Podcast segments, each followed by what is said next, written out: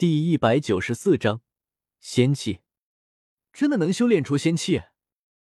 也对，这里是接近仙域的远古仙路，我使用的也是北极仙光这样的东西，而且之前还用仙古法筑基，能修炼出仙气也是在正常的事情。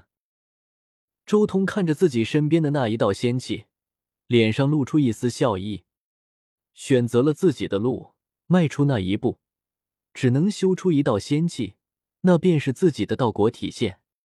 正所谓道生一，仙气朦胧，但距离完整显化已经不远了。再加把劲。周通再次闭关，参悟自己的路，熔炼自己的霸体神形，以圣贤大道以及众生业力为火，焚烧真我，令自己超脱在上。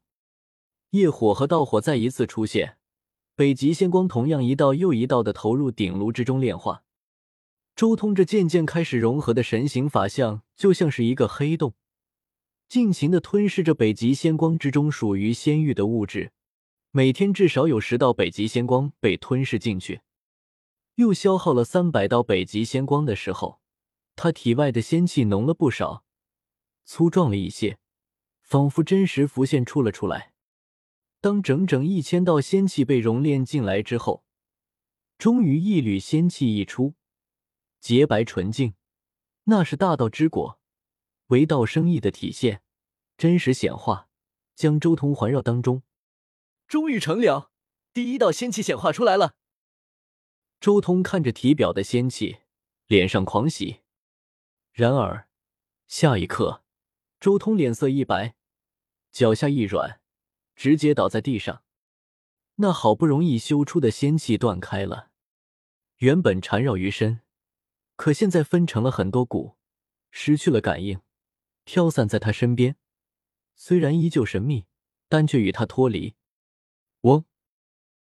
就在这时候，周通那三合一的神形法相开始发光，牵引散开的仙气，最后，所有洁白雾气般的仙气跟三合一的神形法相凝结在一起，两者融合了，就此在外面消失不见。很明显，三合一的神形法相更灿烂了，不像是法相，倒像是一个即将活过来的生物，像是一尊神明，有一种神秘的气息笼罩其上。果然是使气，周通心中微微一叹，使气可不是谁修炼仙气都能看到的，只有那些最为逆天的道路才能看到使气的出现。只要道路稍微弱一点。使气都是不可能显化出来的，看来我的道路也是很强啊！神行归一的战仙之路也是无上大道。周通站起来，看着眼前这个三合一的神形法相，这是一个怪物，真龙之身，但是前爪却是一对仙皇之爪，背上有一对赤红色的仙皇翅，浑身鬃毛细长扁平，都是一片片纤细的剑叶。它同时具有真龙、仙皇、九叶剑草的特性，还不完善。周通沉吟了一阵，心中说道：“这唯一神形看似完美融合，但实则还没有达到随心所欲的境界。如今这唯一神形，乃是以真龙为本，上面附加的仙皇和九叶剑草的力量，如果达到了随心所欲的境界。”那么完全能以仙皇或是九叶剑草为本，上面附加另外两个师兄的力量，道火、业火，继续淬炼。周通没有停下脚步，继续引动道火和业火。乾坤轰鸣，道音隆隆，惊天动地，一道又一道的北极仙光比周通熔炼至进自己的神形之中。好，也不知道过了多久。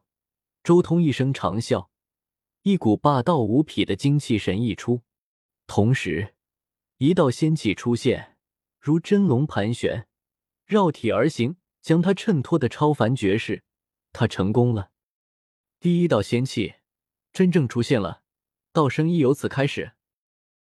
周通眼眸如冷电一般，他身形一晃，整个人瞬间化作了一条真龙。随后又变成了一株九叶剑草，之后变成了一只仙皇。这一切变化都非常自然，并没有使用霸体的天赋，而是一个神形之中的东西。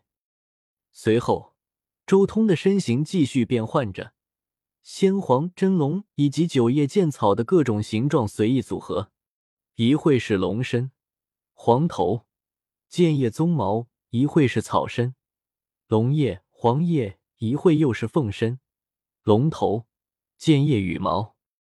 一切变幻自在，真龙神形、仙皇神形、九叶剑草神形已经彻底归一。如今的我，已经拥有开启霸体祖身的资格了，只需要接下来精研一下真龙法、仙皇法以及草字剑诀。周通心中总算松了口气。一直以来，周通都在忙着到处寻找十雄宝术，其实就是为了推动霸体的演化。周通自己定下的道路是十雄化神形之路，这是一条和正统霸体截然不同的道路，所以周通绝对不能放任体质自由演化，要不然他无法确认自己接下来会诞生什么样的神形。而且自从当初不惜本源受损，强行修成麒麟神形，以及化龙秘境的时候以不灭天宫炼化天龙本源得到真龙神形之后。他的霸体演化速度就已经超越了正常的霸体，诞生神形的速度也要超越正常霸体，这就使得周通更需要快点找到更多的十雄宝术，以防万一。而现在，周通手中已经拥有了七大十雄宝术，短时间内已经不需要那么急了，所以如今有时间开始细细品味十雄宝术，继续深化下去，感悟其大道规则。开始参悟霸体祖身的奥秘，甚至可以将之彻底转化为适合遮天法的形式。霸体祖身，这是化战仙之外，霸体的另一条道路。周通心中有些期待。化战仙需要将霸体的神形剥离下来，在虚空中重组成战仙，这是霸体一脉化战仙所必须的一步。然而，在化战仙之外，霸体一脉还有另一条道路，那就是祖身，不剥离神形，而是将神形的奥义展现在身体上，重组肉身，使之化作一种另类的生命。当然，想要参悟霸体祖身，有一个先决条件，那就是必须要领悟到对应神形的规则奥义才行。只有领悟了真龙法的奥义，才能画出龙形祖身；只有领悟到先皇的奥义。才能画出先皇祖身。不过在此之前，终于有一道仙气了，也不知道我的霸中能不能复活。周通心念一动，立即将注意力放在了自己的霸中身上。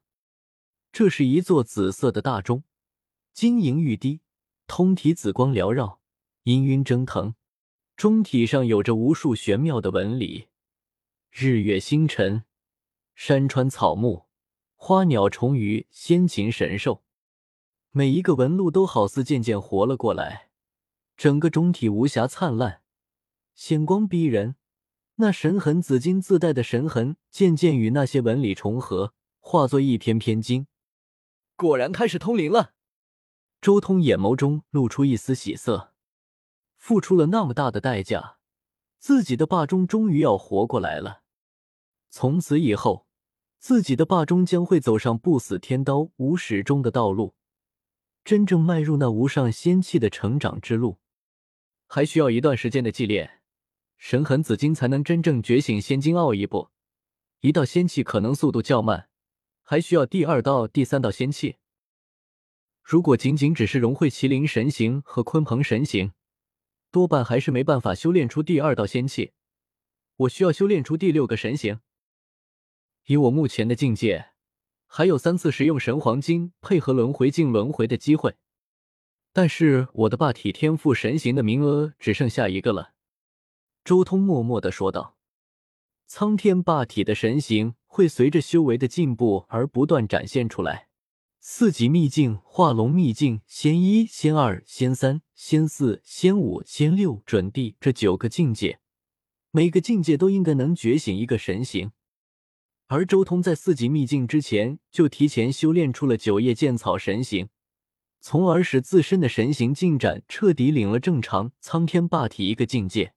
之后又依靠轮回镜的力量，提前让鲲鹏神形大成，从而又领先了正常霸体一个境界。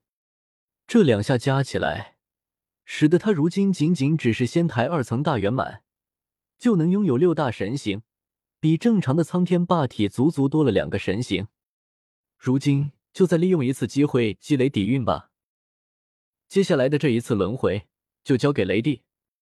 周通心中说道：“雷帝宝术乃是他得到的第一个十雄宝术。虽说雷帝法的攻击方式并不是他比较喜欢的那种近战，但是他在雷帝宝术上的成就却绝对不低。只是因为周通偏向于近战，所以才没有特意将雷帝宝术转化为神形。这一次，不仅是神形的问题，而且接下来还要面对斩道大劫，所以必须要做好万全的准备。”雷帝宝术也需要进一步研究一下了。